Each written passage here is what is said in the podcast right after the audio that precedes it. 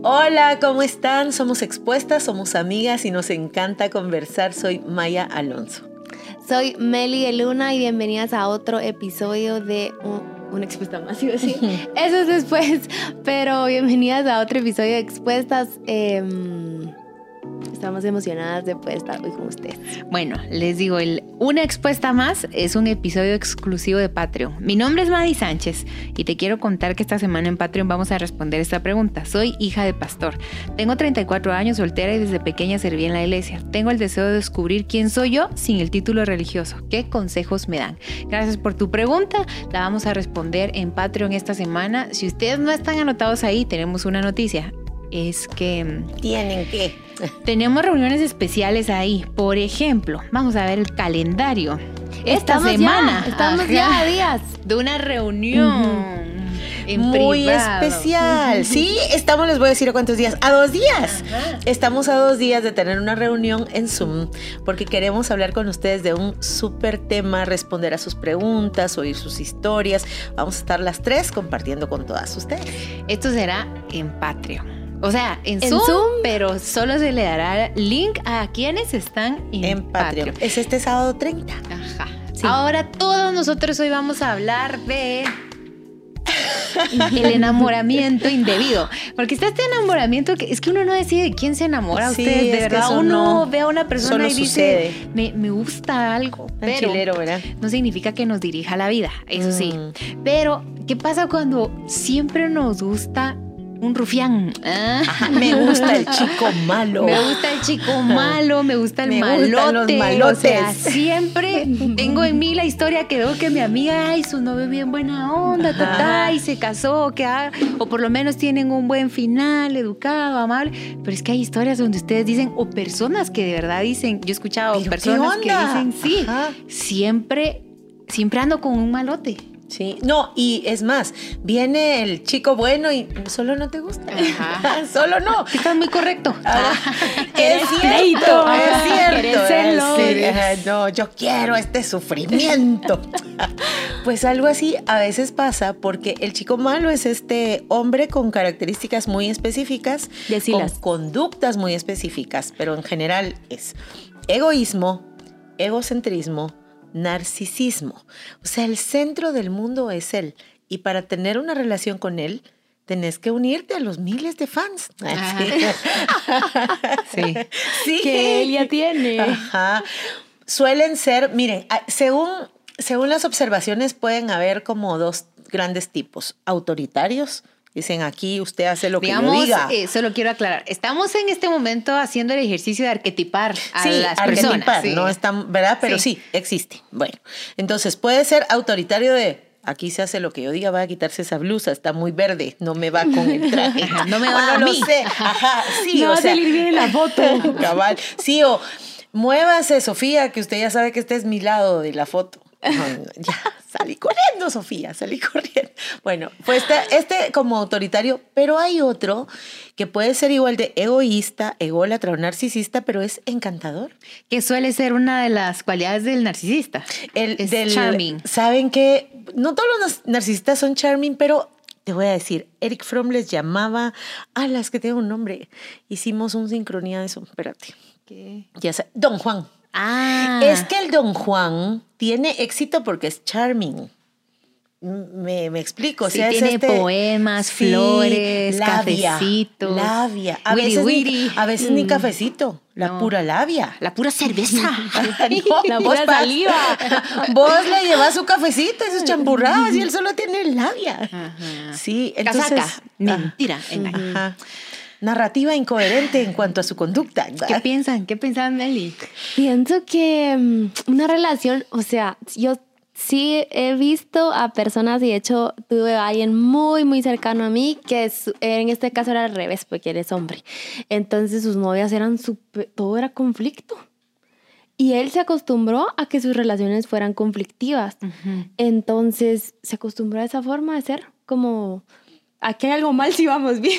Ajá, se desarrolla un cierto Ajá. modo de ser como y un tiempo, cierto ¿por qué circuito. no, por qué no hay conflicto? Y él no, no, es súper extraño. Entonces me imagino que algo así te debe pasar a ti como, como que si viene alguien y muy tranquilo o... Me aburro, o, puede o ser. me aburro, ajá, Ajá. me aburro, que sí, que puede ser una opción, ¿verdad? Me aburre o no me atrae eso porque no es intenso, qué sé yo. Cuando hay, o sea, la decisión, es una de las decisiones más importantes de tu vida, con quién vas a pasar el resto de la vida. Y tenés que poder estar con esa persona, no solo querer estar con esa persona, eso se lo he aprendido a mi pastor. Pero mm, tenés, hay que indagar como de que por qué te gustan así, qué hay, qué, qué, ¿Qué hay atrás? qué hay atrás, ajá. No sé si es cosas que viste en tu casa, tal vez tus papás no, no se llevaban tan bien y no sé, creciste con esto y pensaste que eso era como lo normal, o tu papá fue así, o alguien de tu familia fue así, entonces que tú, mm, como, como que ese es mi patrón, ¿verdad? Y saben que no hay fórmulas específicas, la, por eso la psicología y ninguna ciencia de la conducta es una fórmula exacta, Eh, porque puede ser que tu papá haya tenido más o menos este arquetipo, esta conducta y se busque. Pero puede ser que todo lo contrario, y por cuanto era o minimizado minimi- o, o, sí, minorizado, o porque no tenía esta capacidad de decisión, o porque otras personas lo mangoneaban, tú Te vas a lo dijiste, contrario. No, todo menos esto. Eh, O sea que puede, no es una causa y efecto de porque eres la chica de en medio, entonces tal cosa, como tu papá tal otra. No, pueden haber diferentes formas.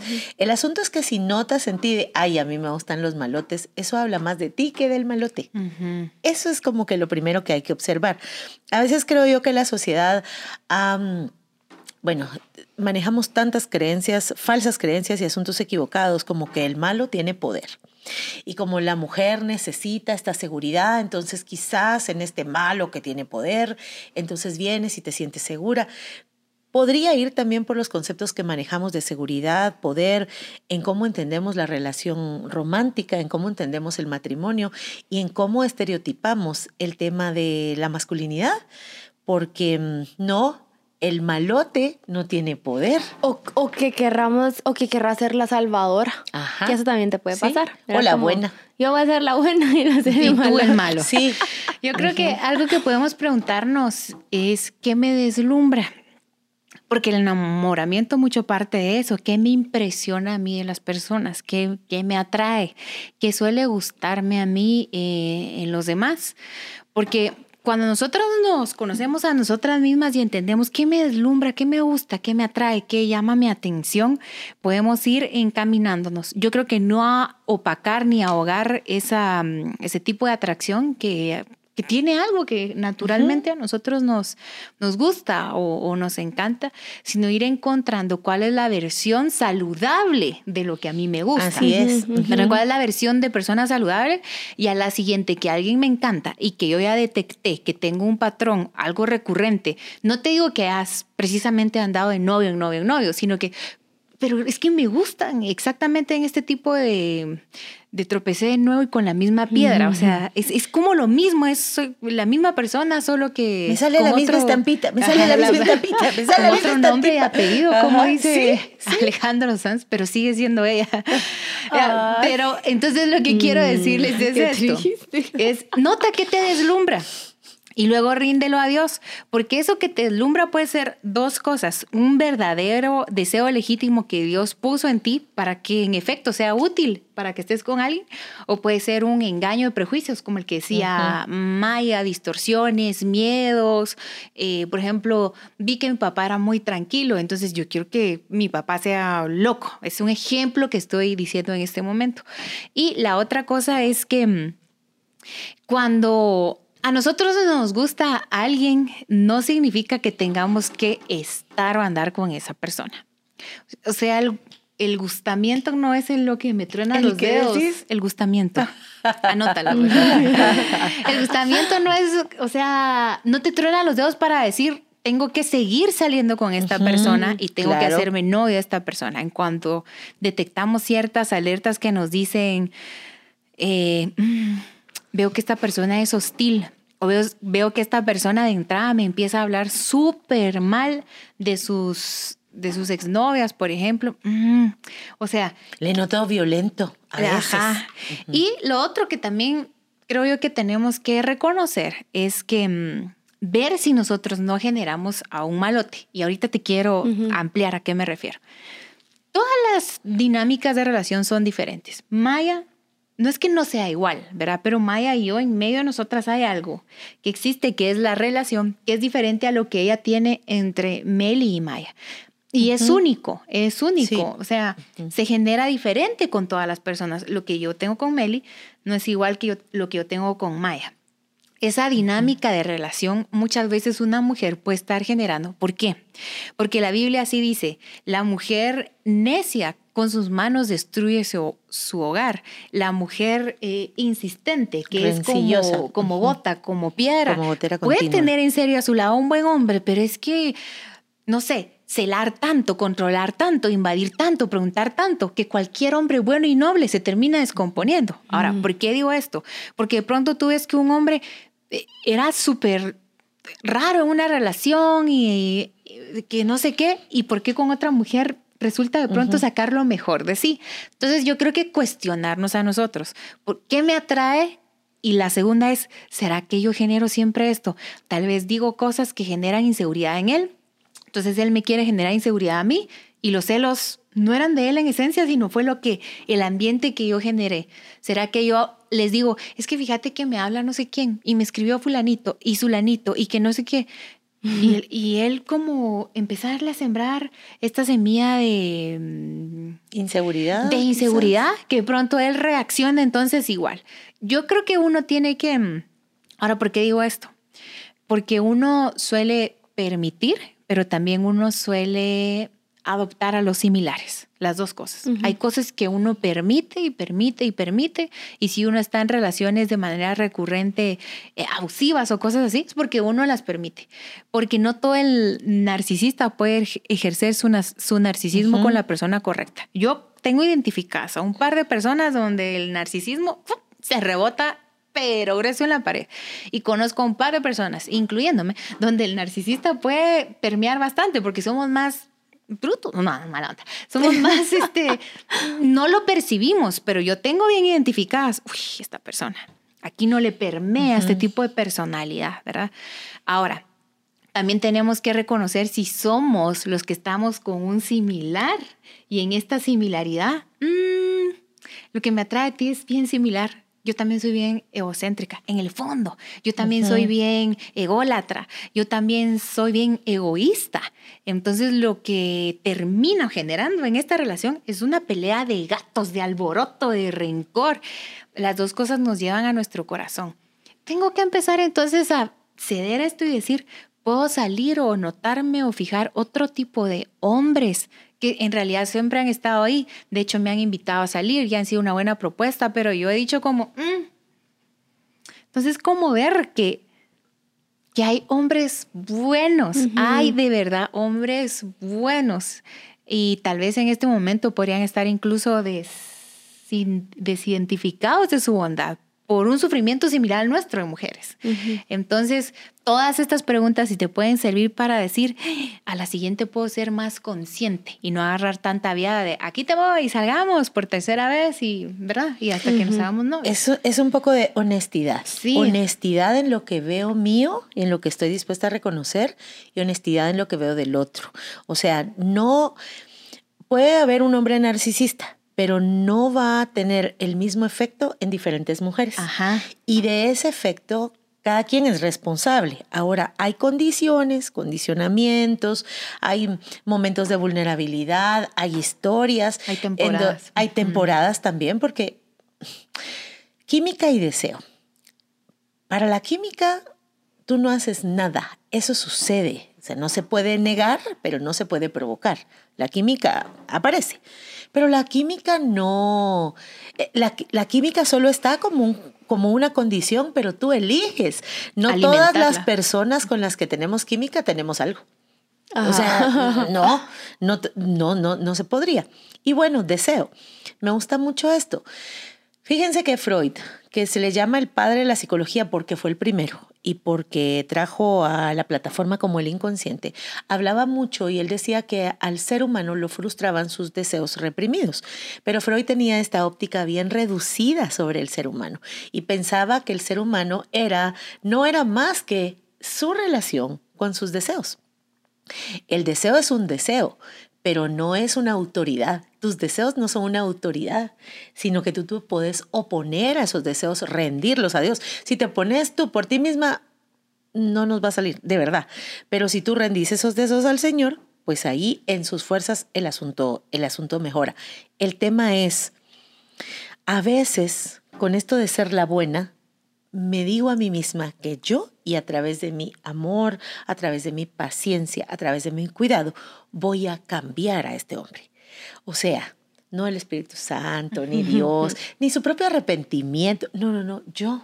Yo porque veo en él lo que nadie ha visto. Yo porque yo veo la bondad en él ahí en su...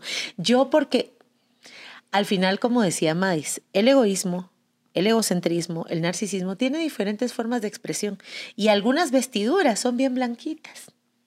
Saben que con estos arquetipos de la niña buena, digamos que sería lo opuesto, pero que se, se ay, el hombre malo, la niña buena no siempre está tan clara de cuánto necesita Jesús, porque el pecadorazo siempre es otro. Mm.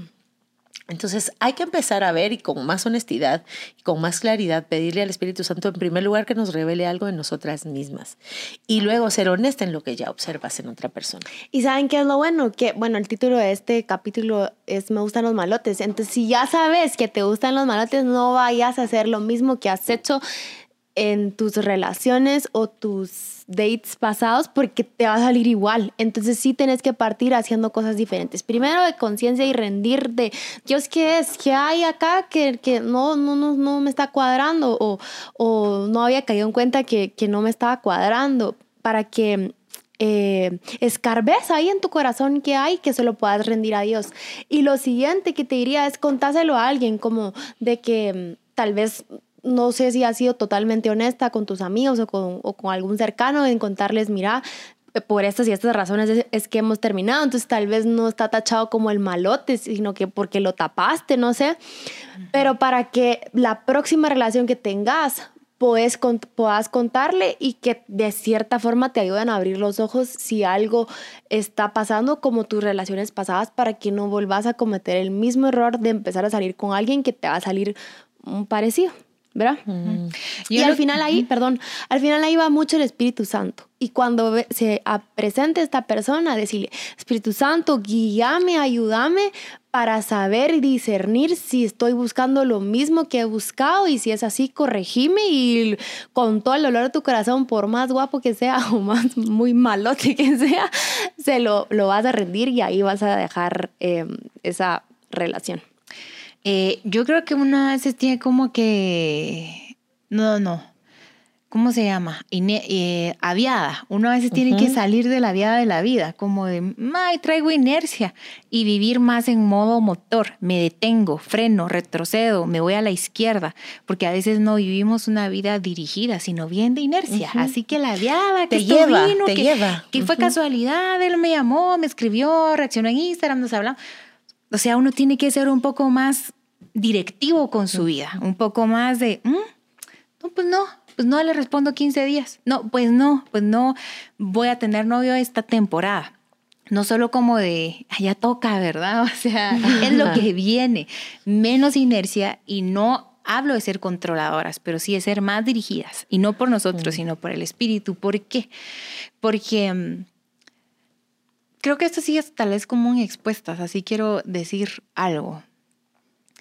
Eh, no necesitamos perder tiempo. Yo creo que las cosas de Dios llegan a nuestra vida también cuando nuestro espíritu y, y, y, nosotras estamos listas para recibirlo y podemos retrasar y retrasar y retrasar y estar 40 años en el desierto eh, sin entrar a la tierra prometida por temor, como le pasó al pueblo de Israel, o por, por autoengaño. La entrada a Israel técnicamente no podía tardar 40 años y estaban dando vueltas porque 10 espías dieron un mal reporte y dos espías dijeron, eso es para tomarse. Y los otros 10 los, los llenaron de, de temor. Entonces no perdamos tiempo, porque después si nos puede caer el 20, Alan, perdí mucho tiempo, o perdí energía, o perdí no sé, de estar tiempo con mis papás. O salí herida. Sí, o sea, salí herida, perdí confianza o confianza en mí. Entonces, solo como háblale a Dios y dile, Dios, yo quiero que tú dirijas mi vida, porque si algo estoy segura es que Dios quiere proveerte hogar, porque a Dios le gustan las familias. Y en un, en un hogar necesitas dos personas que tengan ánimo de permanencia, es decir, que Él quiera estar ahí, que tú quieras estar ahí. Pídele a Dios, ayúdame a coincidir con una persona que quiera estar ahí, que quiera estar ahí, que quiera permanecer ahí para poder tener un hogar y, y, una familia. Es un deseo, no es una meta, y si es un deseo, depende más de la dirección de Dios que del esfuerzo personal. Y cuidado, porque nuestro corazón es engañoso. Recuérdate que la Biblia te dice, así que no, no sigas tu corazón, no lo sigas, no lo sigas. Sigue a Jesús, ahí tienes la palabra. Hay cosas que parecen buenas, hay cosas que parecen románticas, hay cosas que hasta parecen afables, que son pecado. La Biblia nos advierte que no podemos decirle a lo malo bueno y a lo bueno malo. Y yo creo que cuando entramos en este tipo de relaciones terminamos haciendo eso, diciéndole a lo malo bueno. Creo que también nos invitaría a ver, no, tal vez le estoy diciendo malote a otro tipo de características que no tienen que ver con la maldad, como, con, como un hombre con, con seguridad, eh, con capacidad de emprendimiento, un hombre que puede tomar decisiones, que eso no es malo. Entonces, por eso está bien que clarifiquemos nuestros conceptos y que clarifiquemos qué es lo que hay en nuestro corazón. Cuando tapamos cuando somos llamadas a poner límite y no lo ponemos, cuando somos llamadas a ponerle un límite incluso al pecado de otro, ¿verdad? Porque ponerle límite al pecado del otro hasta le hace bien al otro, pero no lo hacemos. Eh, entramos en este círculo vicioso en donde todos salimos dañados. Entonces, que el Señor también nos lleve hacia aquello a lo que le tengo que poner límite yo. Regularmente tomamos una actitud frente a una persona de estas características como yo quiero ser parte de esta grandeza, quiero ser parte de esta admiración y la forma de ser parte es como adherirme y pagar un precio por estar ahí. Eso no es amor, eso no es comunidad, eso no es hermandad, eso no es. Es una especie de idolatría en la que caemos, eh, que es la base de la, de la dependencia en psicología. Pero idolatría, cuando el trono de tu, de, tu atención lo tiene otra persona, que no es Dios. Y no le hace bien ni al que se sienta en ese trono, ni a ti tampoco. Pues bueno, gracias por haber estado en este episodio. Si te ha pasado, si nos ha pasado, la idea no es como juzgarnos o pensar que ese es nuestro destino, como, ah, este ha sido mi patrón, estoy destinada a, quedarme con alguien así, a casarme con alguien así o vivir esto una y otra vez, todo lo contrario. Cuando nosotros reaccionamos, la Biblia dice que el hijo pródigo volvió en sí, tenemos la oportunidad de Dios de decir, ah, no, ya esta yo reacciono, yo puedo pedir ayuda, yo puedo hablarlo, yo puedo ser más consciente y en la segunda ocasión meterle más dirección del Espíritu Santo, más oración, más ojos abiertos, más tiempo, más oxigenación, más consulta, a la relación, más amistad, a la relación que quiero tener. Así que gracias por ver este episodio y deseamos con todo nuestro corazón que Dios te dirija en tu vida y que Dios te dirija a un hogar yo desde que me casé, como digo esto, quiero que, y entiendo lo que me decía la Meli, quiero que estén casados, o sea, de verdad, y es que, que Dios te dirija a un hogar y a una familia, dejaron las manos de Dios y seguramente Él te va a dirigir y hay que tener obediencia y humildad. Gracias por estar en este episodio. No se pierdan nuestra reunión el sábado, el 30 de octubre en Zoom, para todas las que ya están en Patreon, va a ser una alegría poder pasar un buen tiempo con ustedes. Les mandamos un abrazo, los vemos el sábado.